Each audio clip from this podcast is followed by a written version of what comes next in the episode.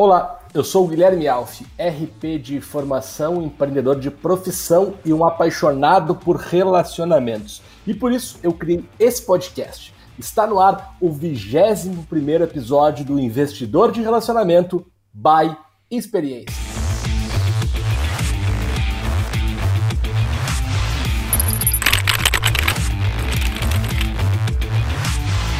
Bom, senhoras e senhores, aqui estou eu novamente para mais uma quinta-feira, um papo sobre redes de relacionamento e este é um papo que ainda não acabou. Então, se você chegou aqui agora, volte, você volte uma casa, ouça o episódio 20, porque em um feito inédito na história deste podcast, estamos continuando um episódio que não acabou. Isso tem duas características muito importantes. A primeira é que, se vocês notarem, já ouviram a primeira temporada, a segunda temporada tem episódios mais curtos, episódios em torno de 30 minutos. E eu já, felizmente, fracassei no terceiro episódio da segunda temporada, onde falei uma hora com o meu convidado e foi pouco. E por isso chamo ele para mais não sei quanto tempo de conversa. Professor Gustavo Reis, surja como não passo de mágica. Meu convidado e produtor destes episódios. É, eu, eu não sei até que ponto isso é bom ou é ruim, porque a pessoa estabelece metas. Ela diz assim: não, a partir de agora os episódios vão ter meia hora. E aí ela chama o professor Gustavo Reis para conversar. Errou! Errou! Falhou miseravelmente. Né? Mas... E, uma, e uma coisa ótima dessa história, desse, desse, dessa gravação interminável, que já dura 24 horas, é que no meio do episódio 20 e 21, que é esse aqui, eu gravei o 22 que é o da semana que vem com o nosso glorioso amigo André Siqueira. Que beleza, é. E, e, olha a responsabilidade. A minha responsabilidade agora é gerar leads para o episódio do André Siqueira, o homem do maior, RD. o maior viu? gerador de leads do Brasil. que beleza. Mas muito obrigado, Guilherme Alf, muito honrado por ter essa nova oportunidade, essa oportunidade renovada de continuarmos conversando e estou à disposição Vou fazer todo o possível para não fugir do tema. Aliás, eu não sei como é que eu fui bem nas redações que eu fiz nos vestibulares da vida até hoje, porque essa minha mania de fugir do tema é um negócio impressionante. Mas como o senhor mesmo já destacou um dia, eu fujo do tema, mas eu volto. Volta, volta. A curva é sempre longa, mas ela retorna. Mas ela retorna. É um, é um bumerangue num espaço muito amplo e aberto. Eu diria que você agora vai ser Gustavinho Bumerangue. Gustavinho Bumerangue é muito bom. Cara, vamos começar falando de outras coisas. Uh, e eu queria que tu falasse um pouco. Esses dias eu assisti, fica o convite aí, um webinar teu sobre lives educacionais. Um webinar muito bom que eu indico. Está lá no YouTube, assistir uh, todo esse webinar. E eu queria que você falasse um pouquinho algo que me chamou muita atenção que tu falou no webinar, que é a história de tentar reproduzir ao máximo as experiências que você tem na sala de aula, no ambiente online, que o ao vivo te traz um pouco mais para isso. Que história é essa? Hum, então, em primeiro lugar, obrigado pela audiência. Ontem mesmo eu comentei o seu comentário, né? Tava fazendo uma, uma, uma faxina, não diria uma faxina, mas tipo, colocando os comentários em dia, né? Não é faxina porque eu não deletei nenhum, Sim. mas colocando os comentários em dia, coisa que eu faço no YouTube a cada semana, a cada duas semanas, né? Porque são muitos e aí, enfim, não dá para transformar numa tarefa diária. Uh, eu, eu encontrei o seu comentário lá. E esse webinário eu, eu fiz ele porque eu percebi uma dor muito grande, professores manifestando as suas dores, né? Os professores que estão em contato comigo, tanto diretamente como o professor Gustavo Reis, quanto por intermédio das redes do Estúdio Matemática. Uh, e eu, há muitos anos, eu já, eu já venho incentivando a ideia e tentando propagar a ideia, Alf, de que Educação, o que a gente faz dentro de sala de aula, que na verdade eu não gosto muito de chamar de educação, eu sou mais na linha do nosso saudoso uh, professor Pierluigi Piazzi, que sempre diz que educação é uma missão da família, né? a missão dos professores e das pessoas que estão nas escolas é a escolarização seriada. Né? se, isso fosse, se fossem sinônimos, nós teríamos séries dentro de casa, e a gente não tem. Uhum a gente vai, de certa forma, nos se adaptando de acordo com aquilo que a gente vai descobrindo a respeito, a respeito dos nossos filhos. Né? É, mas eu acredito já há muito tempo que a, a escolarização, por assim dizer, os processos instrucionais que acontecem dentro da escola, eles não devem ser centrados nem no aluno, o que é talvez uma perspectiva mais moderna, e nem tampouco no professor, o que de certa forma caracteriza as perspectivas mais tradicionais. Eu acredito que a centralidade do processo tem que estar na relação entre os dois. Daí a minha participação renovada no investidor de relacionamento. relacionamento. É um relacionamento diferente né, dos relacionamentos que nós temos no nosso dia a dia, que muitas vezes se baseiam em escolhas. Muitas vezes essas escolhas não estão ao alcance dos alunos e dos professores. Os alunos têm os professores que têm, porque sim, né? Porque são os professores que estão disponíveis naquela escola, e os alunos têm os colegas que têm, porque houve uma segmentação em turmas que, de certa forma, aleatoriamente fez com que pessoas ficassem na mesma turma. Mas, mas não Sim. existem as escolhas que acontecem nos relacionamentos humanos que a gente nutre no nosso dia a dia. Ainda assim, eu não acho que essa aleatoriedade seja um bom motivo para nós não investirmos nesses relacionamentos. Olha que, olha que jabá para esse podcast. Tá. Educação é sinônimo de investir nos relacionamentos. Em que sentido eu digo isso? A, a, psicologia já mostrou de várias formas diferentes que as pessoas gostam mais de trabalhar e produzem mais quando trabalham com pessoas de quem elas gostam com pessoas Perfeito. com quem elas se relacionam bem. Nas escolas isso não é diferente. Então, de que eu parto nesse mundo da educação e de que, eu, de que ponto eu parto quando eu tento trazer isso para o mundo das lives, para o mundo síncrono, para o mundo das transmissões ao vivo, tão universal hoje, tão prevalente, disponível como função básica de virtualmente qualquer aplicativo de rede social. Né, Alf? Até o TikTok tem live. Sim. Né? Eu sim. não sabia disso, fiquei sabendo recentemente. Se você tem. Eu estou sabendo agora. Se você tem mil seguidores ou mais na sua conta do TikTok, você pode fazer live no TikTok, por incrível que pareça. Né? Não sabia. Uh, então, de, que, de onde eu parto? De que pressuposto eu parto? Eu parto do pressuposto de que se você conseguir estabelecer relações em que haja uma percepção recíproca de proximidade, em que os professores percebam seus alunos como próximos Reconheçam e identifiquem esses alunos pelos seus nomes sempre que possível, mesmo quando são grandes contextos, quando são grandes turmas, grandes públicos. E vice-versa. Alunos que percebem os seus professores e as suas professoras como pessoas que os entendem, como pessoas que estão comprometidas com seus objetivos de aprendizagem, mas mais do que isso, que se importam verdadeiramente com eles e que nutrem com eles bons relacionamentos, essa percepção de proximidade, na minha opinião, desencadeia respostas emocionais desejáveis, que são o foco, a determinação, o entusiasmo, a parceria, a atenção, tão falada Perfeito. no mundo de hoje, né? E a partir dessas respostas emocionais desejáveis, a minha impressão é de que as pessoas se comportam melhor. E aí não é o se comportar de fazer silêncio na sala de aula. É o se comportar Sim. de maneira proativa, exercitando a sua autonomia, trabalhando em equipe, incentivando as outras pessoas a participarem. É uma atitude positiva, que é consequência dessas respostas emocionais. E aí, a coisa mais maravilhosa de tudo, e olha que surpresa, é que quando as pessoas se comportam melhor, Alf, elas aprendem mais. Olha que coisa magnífica!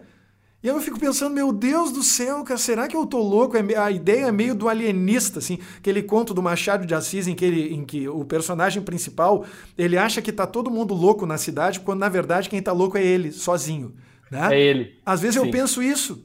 E foi por isso também que eu resolvi fazer essa live mostrando para as pessoas que elas não precisam, né, o webinário né, focado nas Sim. lives, mostrando para as pessoas que elas não precisam se preocupar loucamente com a forma, com né, os, todos os detalhes técnicos, com todas as questões de conectividade. Vai acontecer problemas, vai, vai haver falhas? É claro que vai, sempre. Sempre haverá falhas. Não existe nenhuma forma de você não falhar. Ah, quer dizer, existe, é, basta você não fazer nada, você não tentar. Não fazer nada. É, o custo de Sim. não falhar é muito alto, né?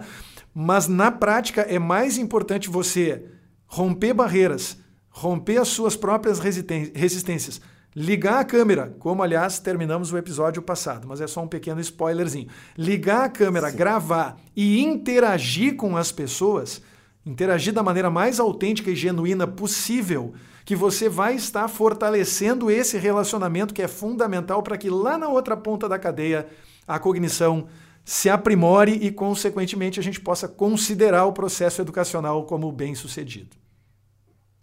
eu acho que tem algo que tu falou agora no final, mas que permeia toda essa história do, do ao vivo e de, de, de trazer esse, essa experiência mais humanizada, que é a interação, né?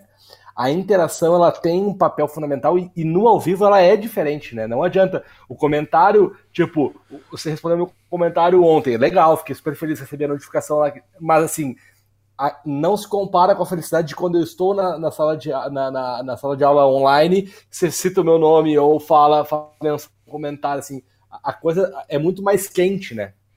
Eu, eu pessoalmente acho que não tem comparação. Tá? E até por isso eu tenho o hábito, eu diria que até um hábito um pouco infeliz, porque talvez eu devesse me manter mais dedicado, mais focado, em, mesmo em relação a projetos que não me encantam. Mas a verdade é que eu nunca fui muito encantado com o mundo da edição dos vídeos, com o mundo da gravação dos vídeos, sabe? Com antecedência, assim, para uhum. editar, polir, masterizar e publicar, né? Para depois de publicar esperar a resposta das pessoas que assistem e que mandam os seus comentários. Agora eu sempre fui encantado com o mundo da interação direta. Eu sempre fui encantado, e aí, não, de novo, eu sempre insisto nisso, né? Você sabe bem, e possivelmente agora os, os ouvintes também vão saber. Eu, eu, eu realmente não me importo com o número de pessoas que estão me assistindo, mas eu, eu me importo com cada uma das pessoas que estão assistindo. Eu quero oferecer Sim. a elas a oportunidade de serem vistas, a oportunidade de terem a sua presença valorizada, né? Dentro daquele conceito de presencial remoto que parece agora estar prosperando, né? Uh, que de certa forma uh, até presume uma certa obrigatoriedade dessa presença, no caso das aulas que estão sendo dadas em substituição às aulas do contexto presencial, é, mas que, no, segundo a minha abordagem mesmo, a abordagem que eu venho fazendo há mais de 10 anos, desde o tempo da Twitch Cam, por incrível que pareça, Sim. que foi a primeira solução que as pessoas usavam para promoverem essas, essas transmissões ao vivo, né, usando voz e, e imagem ao, ao, mesmo tempo. Uh, eu sempre acreditei no potencial incrível da interação direta, da, do estabelecimento desses vínculos, do que a pessoa sente quando percebe que naquele modelo ela não é invisível e irrelevante. Como ela muitas vezes se acostumou, claro, se for um pouquinho mais velha, se acostumou a ser quando ela assistia passivamente à televisão. Para quem tem 40 anos. Não né, tinha troca.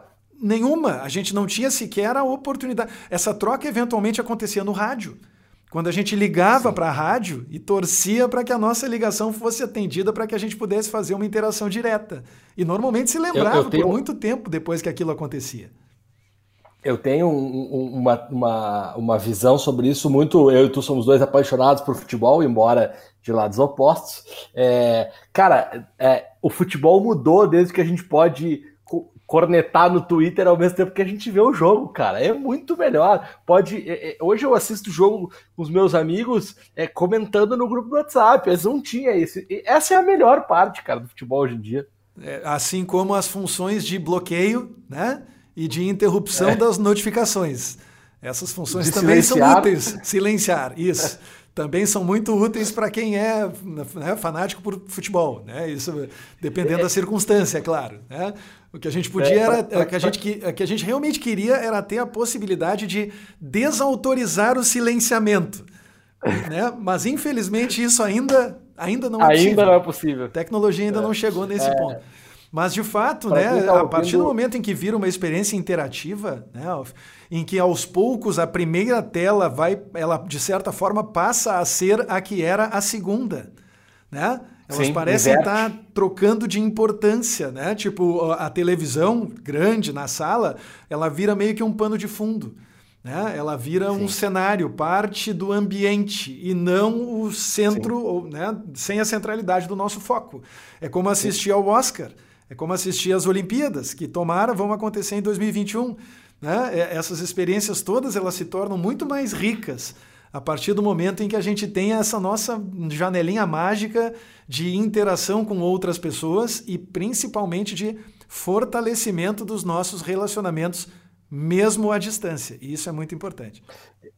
Eu quero dar dois passos para trás em algo que tu falou nessa, nessa última questão, que é a questão do número de quantas pessoas estão visualizando. Para quem está ouvindo o podcast, esse episódio não ouviu, o episódio 20, o professor Gustavo Reis é professor de matemática, sua especialidade é matemática, ou seja, um cara de números. E aí é muito interessante quando um próprio cara de números diz que aquele número não tem, não, não é a coisa que tem mais valor naquela relação. E eu me recordo, há alguns anos atrás, em uma das 18 RPs Wix que, que tu palestrou, de uma. de, é, de, uma teve seis RP Wix, mas já palestrou em 18. de uma conversa. de uma conversa que é, disse assim, cara, as pessoas perderam a noção dos números. Uhum. Às vezes elas falam, e aí acho que o exemplo foi de uma fanpage. Ah, a fanpage só tem mil, mil likes, dois mil likes. Cara, pensa duas mil pessoas uma atrás da outra, é muita gente, né?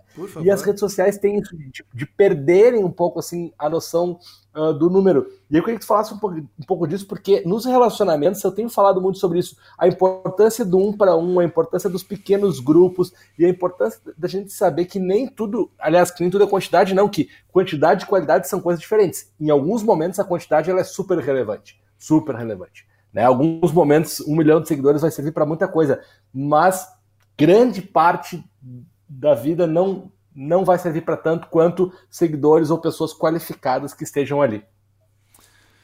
Olha, de certa forma, o fato das pessoas terem pouca noção numérica ou noção de relativização dos números ou da sua ordem de grandeza não chega a ser surpreendente num país como o Brasil, né, em que indicam pesquisas aí que 90% dos egressos do ensino médio não sabem o mínimo, o mínimo necessário e suficiente que deveriam saber especificamente em relação à matemática. Então vamos partir desse princípio. Já é, né, já, já é um país em que muita gente tem dificuldade relacionada aos números, uh, e não só aos números, também as questões né, do idioma. A gente sabe também né, a quantidade enorme de analfabetos funcionais, pessoas que não conseguem interpretar um parágrafo, e, enfim, essa é a nossa realidade e a gente sonha com o dia em que esse tema vai ser tratado com a devida seriedade, né, Alf? Não vai ser uma política de governo, Sim. vai ser uma política de Estado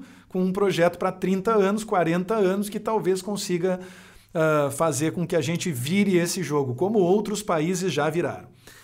Especificamente com relação a essa questão, a questão numérica, uh, eu sou muito interessado por métricas, né? aqui na Unicinos, em Porto Alegre, eu dou aula no pós-MBA em marketing digital, Uh, estratégias disruptivas de marketing digital, não sei se ainda continua com esse nome, porque o nome também dá umas flutuadas de vez em quando, uh, em uma disciplina chamada Métricas e Monitoramento de Mídias Digitais. Então não é só rede social, são mídias digitais em geral. E um dos primeiros conceitos que se apresenta nesse mundo é o conceito de métrica de vaidade.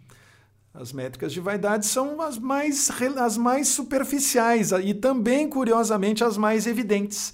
Né? O número de inscritos em um canal do YouTube, o número de curtidas em uma página do Facebook, o número de curtidas em uma determinada publicação, o número de seguidores que a pessoa tem no Instagram ou no Twitter. Né? Uh, só que esse tipo de superficialidade acaba não revelando coisas que podem ser muito importantes, muito mais importantes especialmente se você faz daquela presença, daquela propriedade social o seu negócio ou contribui para o seu negócio.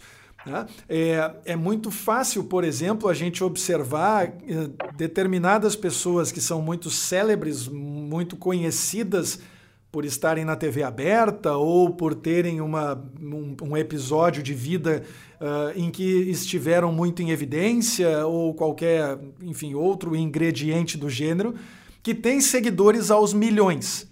Mas ao mesmo tempo a gente vê gente operando super nichada.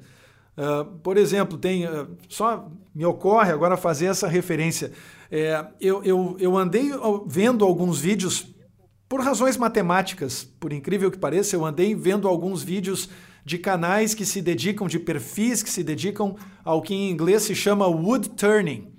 Wood turning é girar a madeira, sabe? É colocar um pedaço de madeira num torno uhum. e fazer um objeto esculpido a partir daquela, daquela madeira. Então os caras fazem caneca, os caras fazem flores, agora eu sei, os caras fazem vasos, fazem esferas perfeitas. Eles fazem o chamado toro, que na matemática ele se assemelha a um donut, sabe? Tipo uma rosquinha. Uhum. Os caras fazem uhum, aquilo, é inacreditável as coisas que os caras fazem naquilo. E aí tu olha. Parar lá. E aí tu. Não, eu fui lá parar porque eu tava falando em sólidos de revolução. Eu queria um vídeo para mostrar uhum. sólidos de revolução, tipo um cilindro, tipo um cone, uhum. alguma coisa assim, mas para mostrar para as pessoas que não são só sólidos de revolução, né? Tipo os, os, sólidos que a gente estuda na geometria espacial, que existem muitos outros sólidos de revolução e às vezes a gente esbarra neles e nem sonha que são sólidos que podem ser classificados assim. Onde eu quero chegar? Eventualmente você pode ter uma celebridade, um cantor, uma dançarina, ou enfim, que tem 5 milhões de seguidores no Instagram, 10 milhões de seguidores no Instagram, né? no, no Twitter ou em qualquer uma dessas outras redes. E aí você vai para o pessoal que faz né, esculturas de madeira usando um torno e de repente o perfil tem 80 mil seguidores, Alf. Eu me atrevo a dizer que o pessoal do torno tem mais seguidores. Mais seguidores, simples assim, do que a celebridade que tem 5 milhões. Porque muitas vezes essa celebridade que tem 5 milhões, ela é ajudada pelos algoritmos a conquistar mais seguidores. A pessoa cria uma conta nova Sim. a partir de um certo país.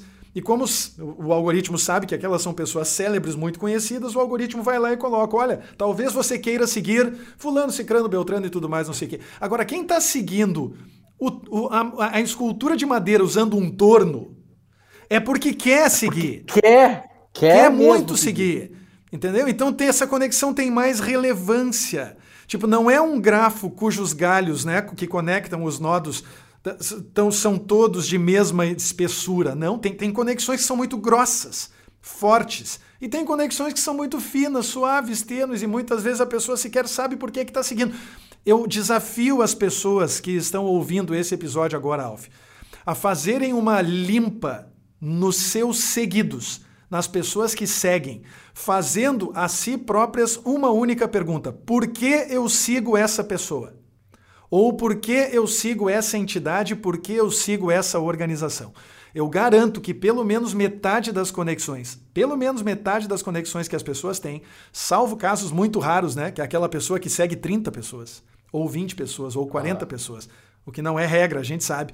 Mas na imensa maioria das vezes, a gente segue muita coisa, a gente segue muitos perfis por impulso.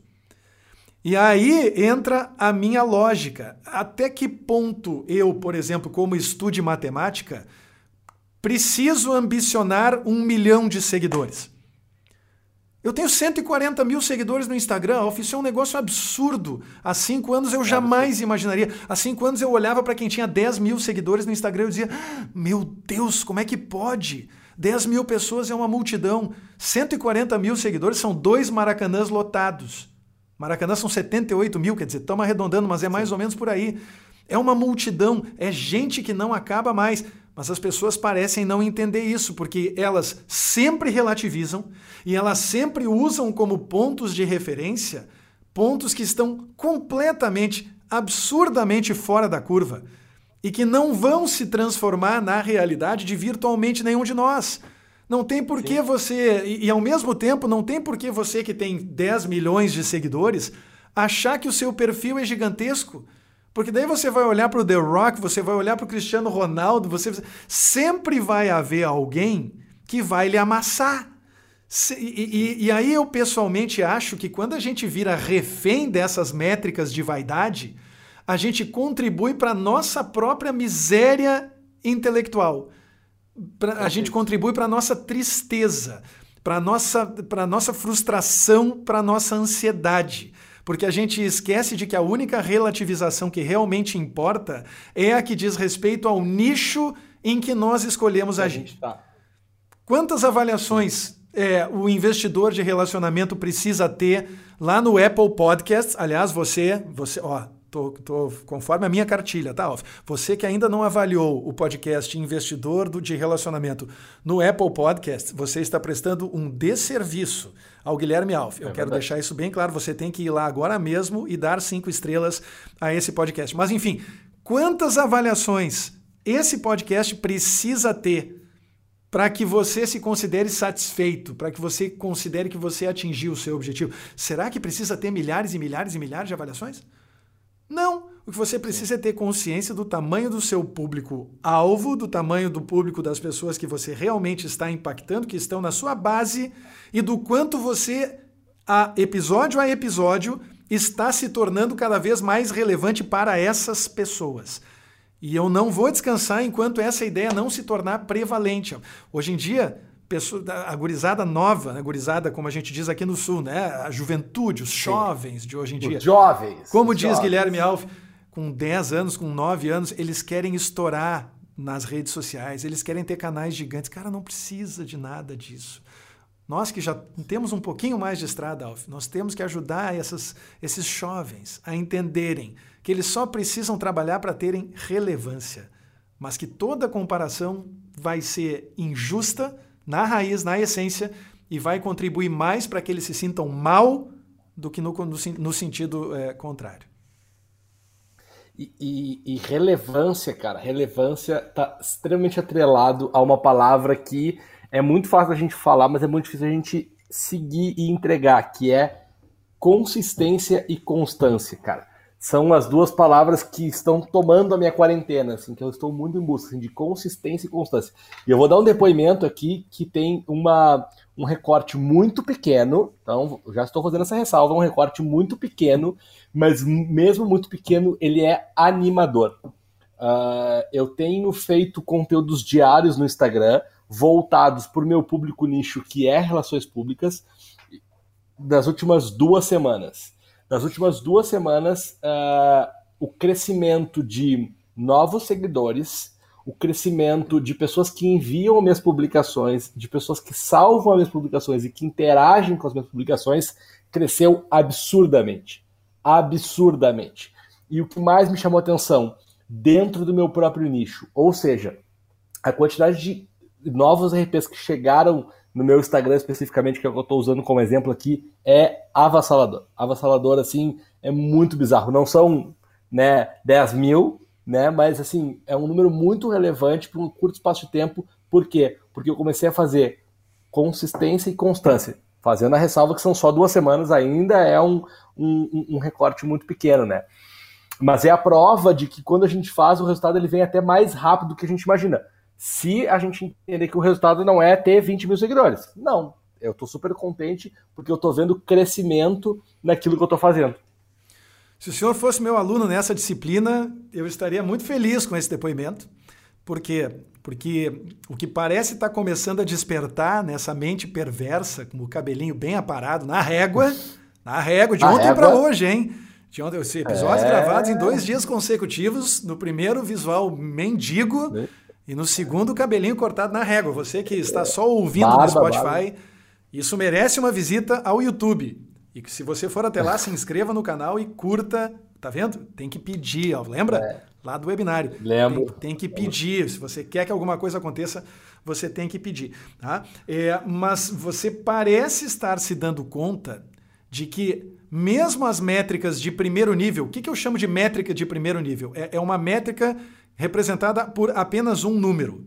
Não é um produto uhum. de dois números e também não é uma divisão entre dois números, tá? Já vou entrar nessa para a gente poder falar um pouco sobre isso, porque eu acho que é um tema bacana. É, sou suspeito para falar, é claro. Mas mesmo as métricas que representam apenas quantidades ou apenas contagens, elas não têm a mesma relevância. O que, que vale mais, um salvamento ou uma curtida de um post do Instagram? Eu acho. É uma pergunta? É, é uma pergunta. O que, que, que, você acha? Eu acho que um salvamento. Eu não tenho nenhuma um dúvida. Salvamento. Qual é o propósito Sim. daquele salvamento? Pode ser que a pessoa nunca mais olhe, mas ela, pelo menos naquele momento, ela diz: pô, isso aqui foi tão legal que eu vou salvar, Sim. porque talvez ali adiante eu queira ver isso eu aqui de novo. Disso. Nesse mar, Sim. nesse oceano infinito de conteúdos que são produzidos a cada instante. Até porque se eu não salvar e as pessoas começam a se dar conta disso, a chance de eu esbarrar nisso aqui de novo, ou a chance de eu me lembrar Sim. de ir até o perfil do Alf, de ir até o perfil do Gustavo, Aliás, arroba Guilherme Alf, arroba professor Gustavo Reis, também muito importante. Vai lá, siga no Instagram, estamos Sempre. aguardando a sua visita. Siga, siga, os bons e os ruins também. Sigam-me os bons. É, os ruins pode seguir, mas depois deixa de seguir, porque é movediço, né? O Instagram é um negócio complicado. Então, na minha cabeça, Alf, eu começo a fazer essas comparações. O que, que vale mais para mim? Um, um, comentário ou uma curtida? E de que forma eu posso, Sim. por exemplo, explorar a razão entre comentários e curtidas? certo? Comparando posts, por uhum. exemplo, eu pego três posts que estouraram cada um à sua maneira. E aí eu faço lá a razão de comentários para curtidas. E chego à conclusão de que num dos posts essa razão foi de 0.3, no outro foi de 0.1, no outro foi de 0.6, entende? E a gente começa a criar uhum. métricas que são mais elaboradas, Sim. que são mais aprofundadas a partir das métricas que os próprios sistemas nos fornecem. Mas é muito importante e essencial as pessoas entenderem exatamente esse ponto em que você tocou com, com, com muita propriedade, tá? E, e foi muito feliz ao tocar nele. A gente não pode simplesmente priorizar aquilo que a gente vê. É, a, a, gente, a, até pouco tempo atrás, a gente via o número de curtidas. Agora, nós mesmos que publicamos, nós temos que dar um toque ali né, na, na, na lista pra de ver. pessoas que para ver o número de curtidas. Mas ainda assim, é uma informação que, de certa forma, é acessível com mais facilidade do que as informações uhum. que realmente importam. Né? As informações Sim. que realmente importam, que envolveriam as curtidas, os comentários, os envios, falando especificamente os no envios. caso do Instagram, que é muito Cara, importante. Os envios é muito importante. É. Os envios estão diretamente ligados com os novos seguidores, muitas vezes. Porque, porque eu vejo algo e envio para alguém que não seguia, a pessoa vai lá, gosta e fica. E não é necessariamente envio para alguém, porque a primeira opção do envio é compartilhar no seu story. Então, por e exemplo. É para muita gente. Isso. Então, aquilo que você vê como envio, ah, esse post aqui teve 50 envios. Se cinco desses 50 envios viraram stories, viraram stories Sim. em que você foi marcado e a pessoa espontaneamente incentivou os seus seguidores a seguirem você também, meu Deus, eu troco isso por 5 mil curtidas, na hora. Sim. Fácil. Né? E de novo, então, não é, não é quantas pessoas, é quem está seguindo você e como você nutre o seu possível relacionamento com cada uma dessas pessoas. Ainda que muitas vezes você só consiga fazer parecer que é um para um. Né? Tem, a gente vai ter problema de escala, de um jeito ou de outro. Né? O, o, sem dúvida, no futuro eu sei que André falará, né? André Siqueira falará sobre isso no futuro, né? no episódio 22. Mas, mas o grande problema é, né, do marketing contemporâneo, digamos assim, é atender a demandas de pessoas que querem ser atendidas uma a uma, né? com soluções que são um para muitos. E como é que a gente Sim. faz para equilibrar essa balança? Um, olha, um bom começo, um bom laboratório para colocar isso em prática são as suas próprias redes sociais. Sim.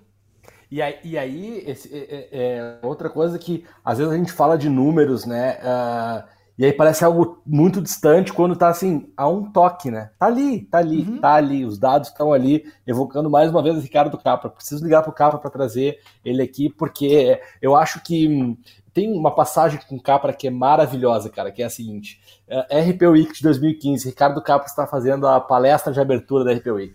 Ricardo Capra é um cientista de dados é, e um, um né, no bom popular, um cabeção do mundo dos dados e que, e que Capra tem uma capacidade analítica dos dados que, que me encanta muito. Mas enfim, ele faz a palestra dele sobre dados para o público de RP. RP é um evento que eu faço desde 2014, né? Com todo mundo precisa de um RP, com os meus parceiros lá. Uh, e aí o, o Capra termina a palestra, a menina levanta a mão e diz assim: Cara, como eu faço para fazer isso que você faz? Como eu faço para aprender uh, isso que você faz? E aí, que é né, extrair dados. E aí Ricardo Capra vira para mim e fala assim: não faço, deixa que eu faço isso e você analisa os dados comigo porque a gente juntos vai fazer isso de uma maneira muito melhor.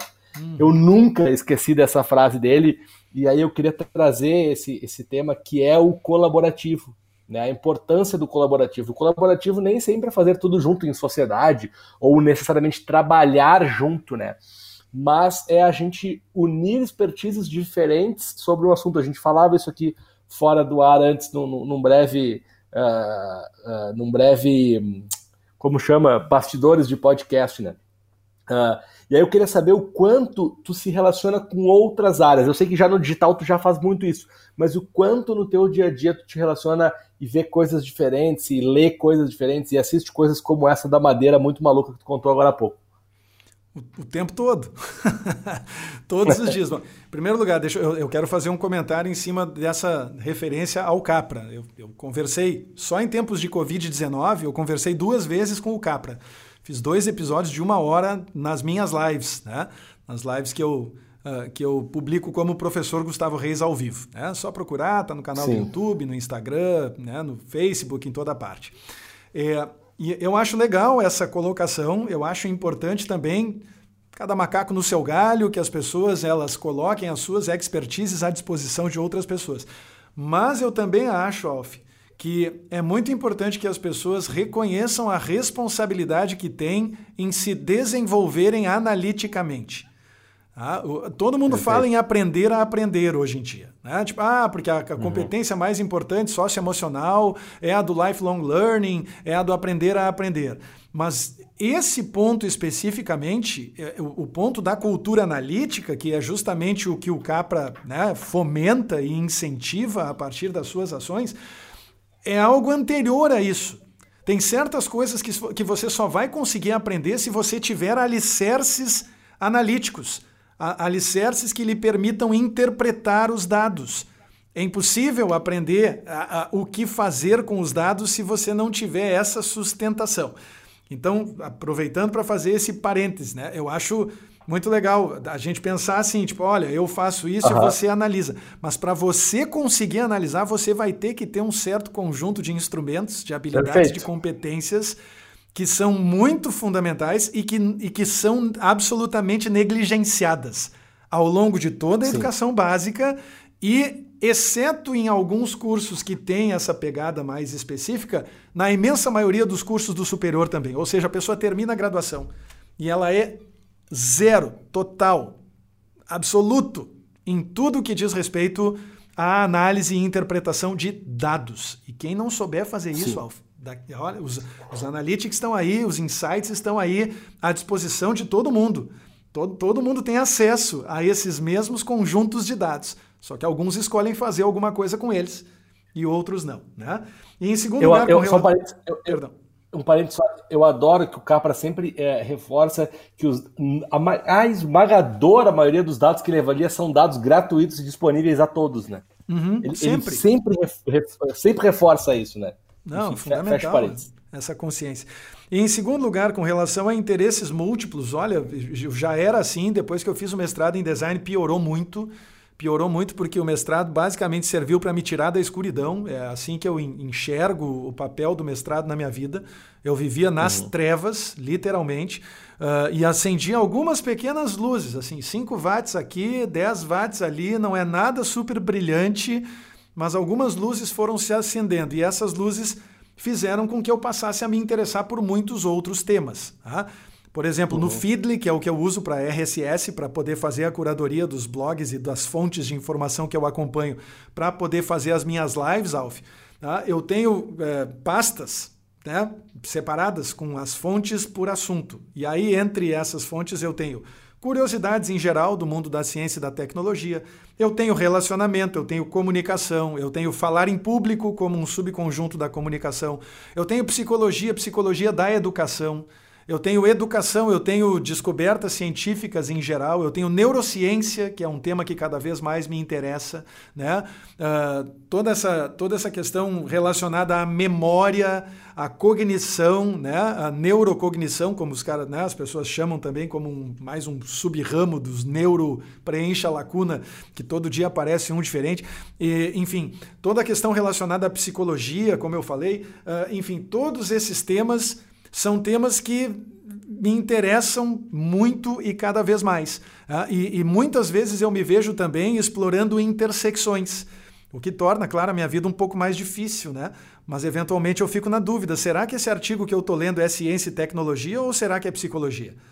Entende? Será que isso Sim. aqui é comunicação ou será que isso aqui é educação? Porque muitas vezes as coisas ficam meio que na fronteira. O que eu acho natural em um mundo que é reconhecido como cada vez mais complexo e, e também em que se reconhece justamente essa competência do aprender a aprender como algo relevante e que vai ser capaz de sustentar, ou, ou de pelo menos prorrogar a nossa serventia em um mundo em que as máquinas vão assumir papéis cada vez mais protagonistas, cada vez mais relevantes, substituírem verdadeiramente forças de trabalho humanas integralmente ao longo dos próximos anos. Quem fala muito bem e, e, e solto a respeito desse assunto é o meu xará Guga Schifino, né, Alf? Que pode ser um, uma boa sugestão para um próximo episódio. Não, tá. Está na lista. Quem sabe não é. Quem, quem sabe não é o 23, não é o Guga. Olha quem aí. Sabe o 23, quem sabe o 23 não é o Guga. Estamos, é. estamos aqui numa intensiva de podcasts para que Nina Aventureira tenha seu pai por inteiro e vocês não fiquem sem o meu podcast. Aqui. Nina Aventureira, minha filha, que está chegando. Ouçam sobre o Vietnã no episódio 20, o episódio anterior a esse, onde eu e o Gustavo Reis debatemos a paternidade. Ele com 1,3 anos à minha frente neste quesito. Nina Aventureira, vem aí para sacudir, vem aí para abalar. Nina Aventureira. Esses dias uma amiga minha me disse, ah, é, tu já tá querendo definir a, a, a, como é que ela falou? Tu já tá querendo definir a, a personalidade da tua filha, tu nem sabe se ela vai ser aventureira ou não. Eu falei, me deixa, eu quero, eu quero agora definir, eu quero sonhar com este momento, eu quero fazer planos com ela. Depois, se ela não quiser, a gente muda os planos, mas agora ela é a Nina Aventureira. A primeira competência do soldado que chega à costa do Vietnã, a primeira competência que o soldado tem que desenvolver é a competência do ouvido mouco. Sabe? Já ouviu falar? Não ouve, cara. Não. Palpite não serve para absolutamente nada. Quem sabe são os pais e os médicos, tá? Blindem, já fica uma dica, ó, eu dando um palpite aqui falando que não é para vocês ouvirem palpites.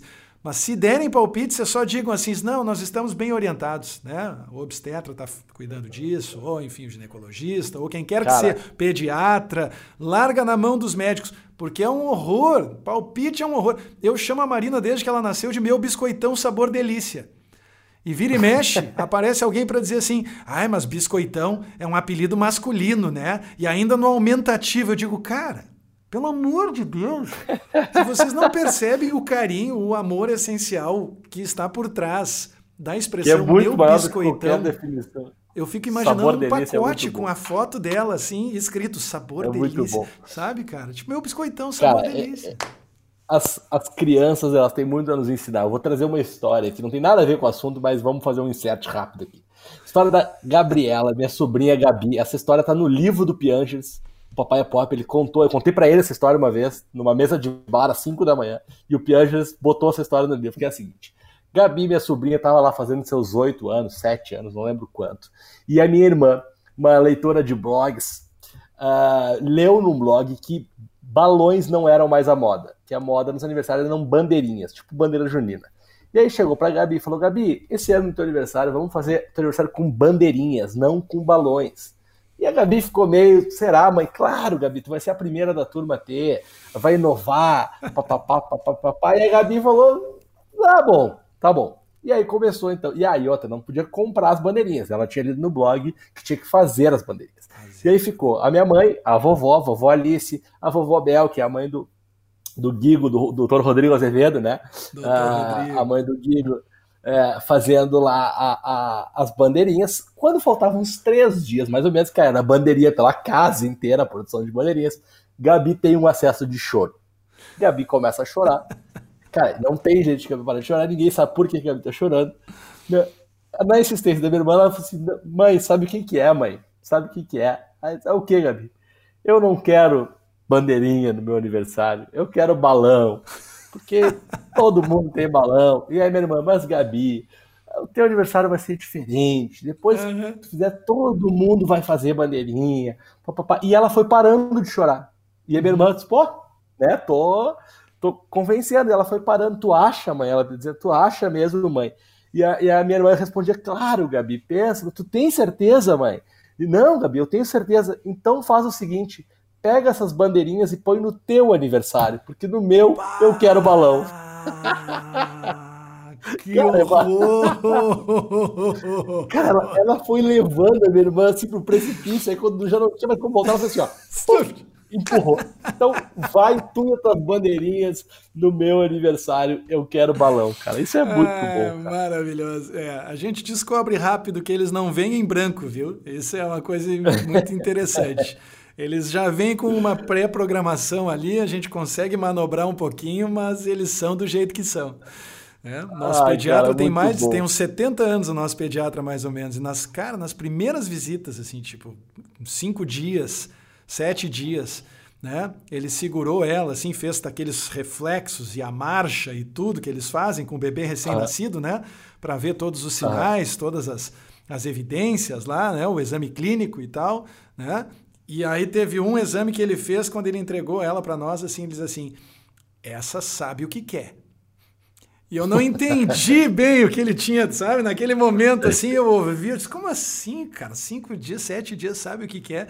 Mas ele já estava fazendo a leitura de personalidade, cara. Um negócio Sim. muito doido. E a Marina é assim mesmo, ela não é de distribuir sorriso, claro, ela sorri, brinca e tudo mais, mas ela Sim. é muito de medir, assim, sabe?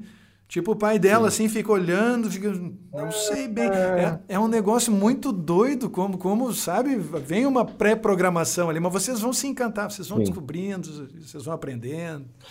Vai aprender a falar bem beleza. É uma beleza. Cara, última, última pergunta uh, deste segundo, porque o terceiro veio aí. Uh, cara, última, última pergunta. Acho que quem não, quem não te conhecia e passou a te conhecer a partir aqui do episódio, assim como tantos estudantes de RP que eu sinto, me sinto honrado em ter sido a ponte para te apresentar para tantos estudantes de RP que te seguem e aprendem contigo e se inspiram. Então, Aliás, cara super bem sucedido. Um grande abraço para você que é RP e me segue. Todo Aí mundo sim. precisa de um RP. O professor Gustavo cunhou a frase: todo mundo precisa ser um RP. É verdade. Quem não, e quem não segue, siga para ganhar um abraço, arroba professor Gustavo Reis.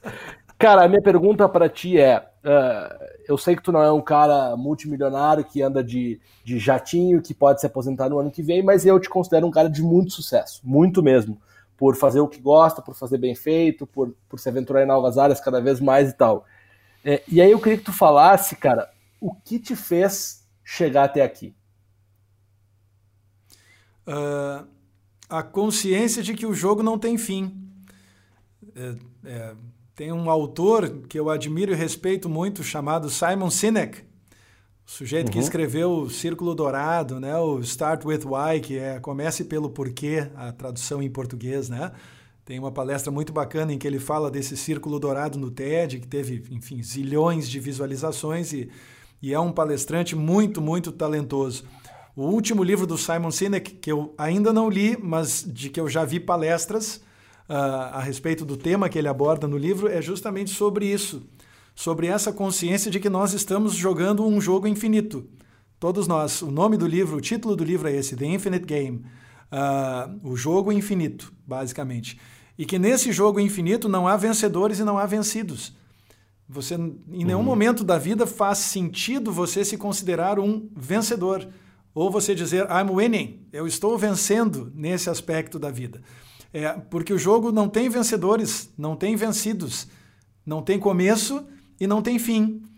Você joga enquanto você está vivo, basicamente, né? E uhum. no momento em que você aceita essa premissa, isso muda muito as coisas.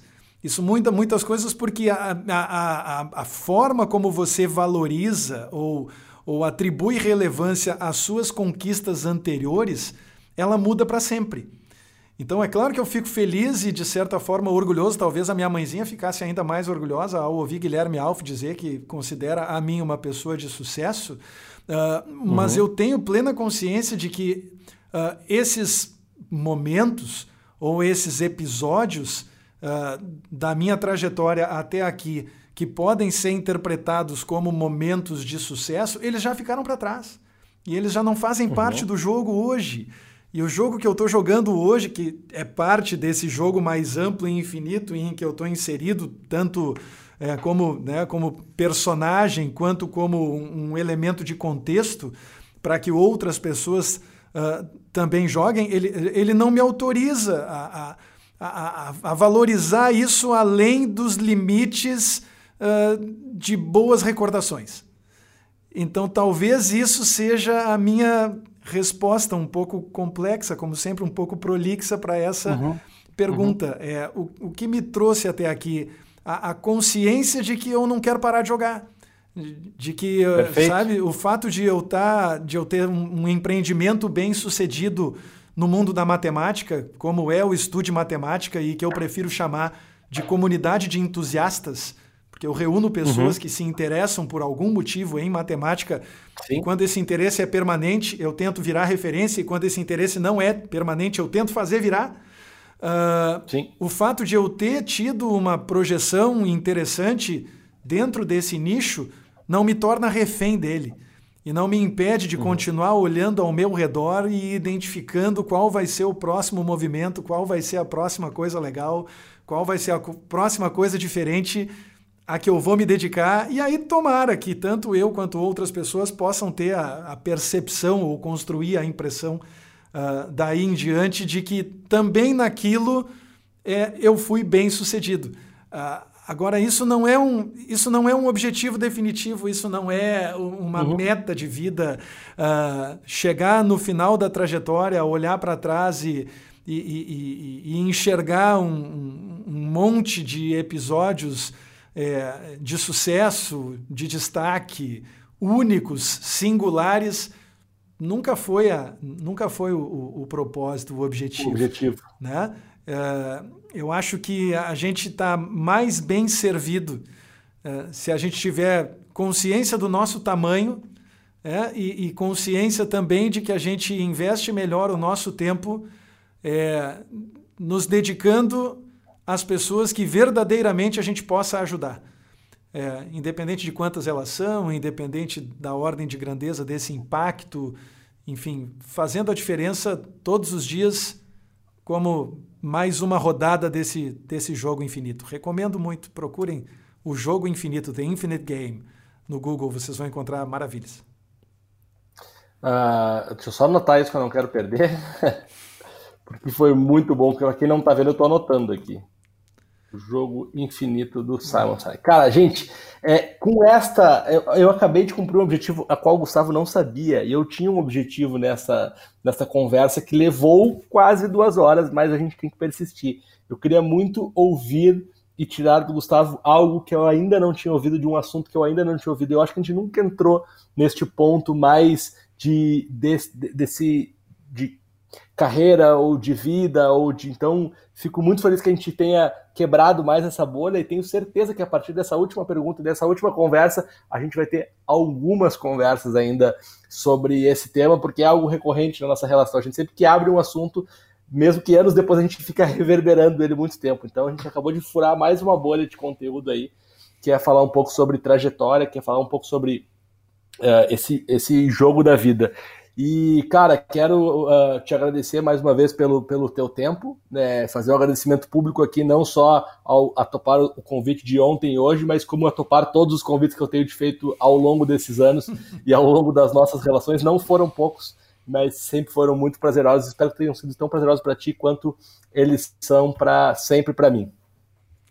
O prazer é, é, recíproco, né?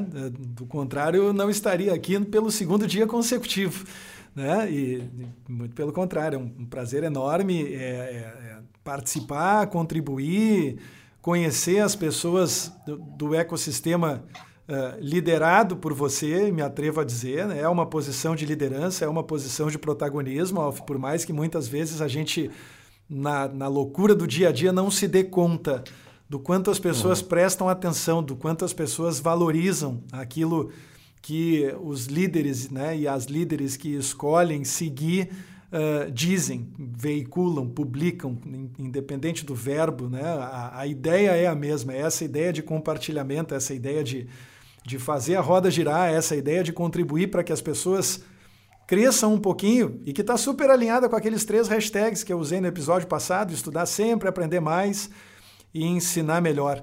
Então, mais uma vez, muito obrigado. Fico muito feliz de talvez ainda ser o recordista em participações na RP Week. É, eu sou o professor Gustavo Reis em todas as redes. Aqueles de vocês que quiserem me dar a honra do seu prestígio em qualquer uma delas, fique à vontade. Fique à vontade para entrar em contato também. E estamos aí aguardando o próximo convite. Vamos ver se vai acontecer antes ou depois da chegada da, da Nina Aventureira, porque eu sei que quando ela chegar, soldado vai ter uma breve temporada de imersão no Vietnã pandêmico. Mas, mas assim que a poeira baixar, e vai baixar, muito importante, mesmo nos momentos em que Verdade. possa parecer que ela não vai baixar, acredite, meu jovem padawan, vai baixar a poeira, estaremos à disposição para os próximos projetos. E desde já aceitando os, os convites vindouros.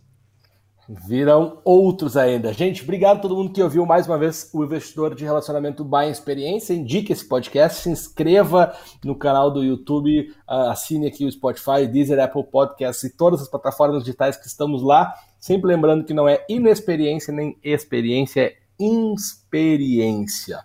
Certo? Obrigado. E quinta que vem a gente está de volta com o episódio 23, que foi gravado entre o episódio 21 e 22 com André Siqueira. Valeu, gente. Até quinta que vem.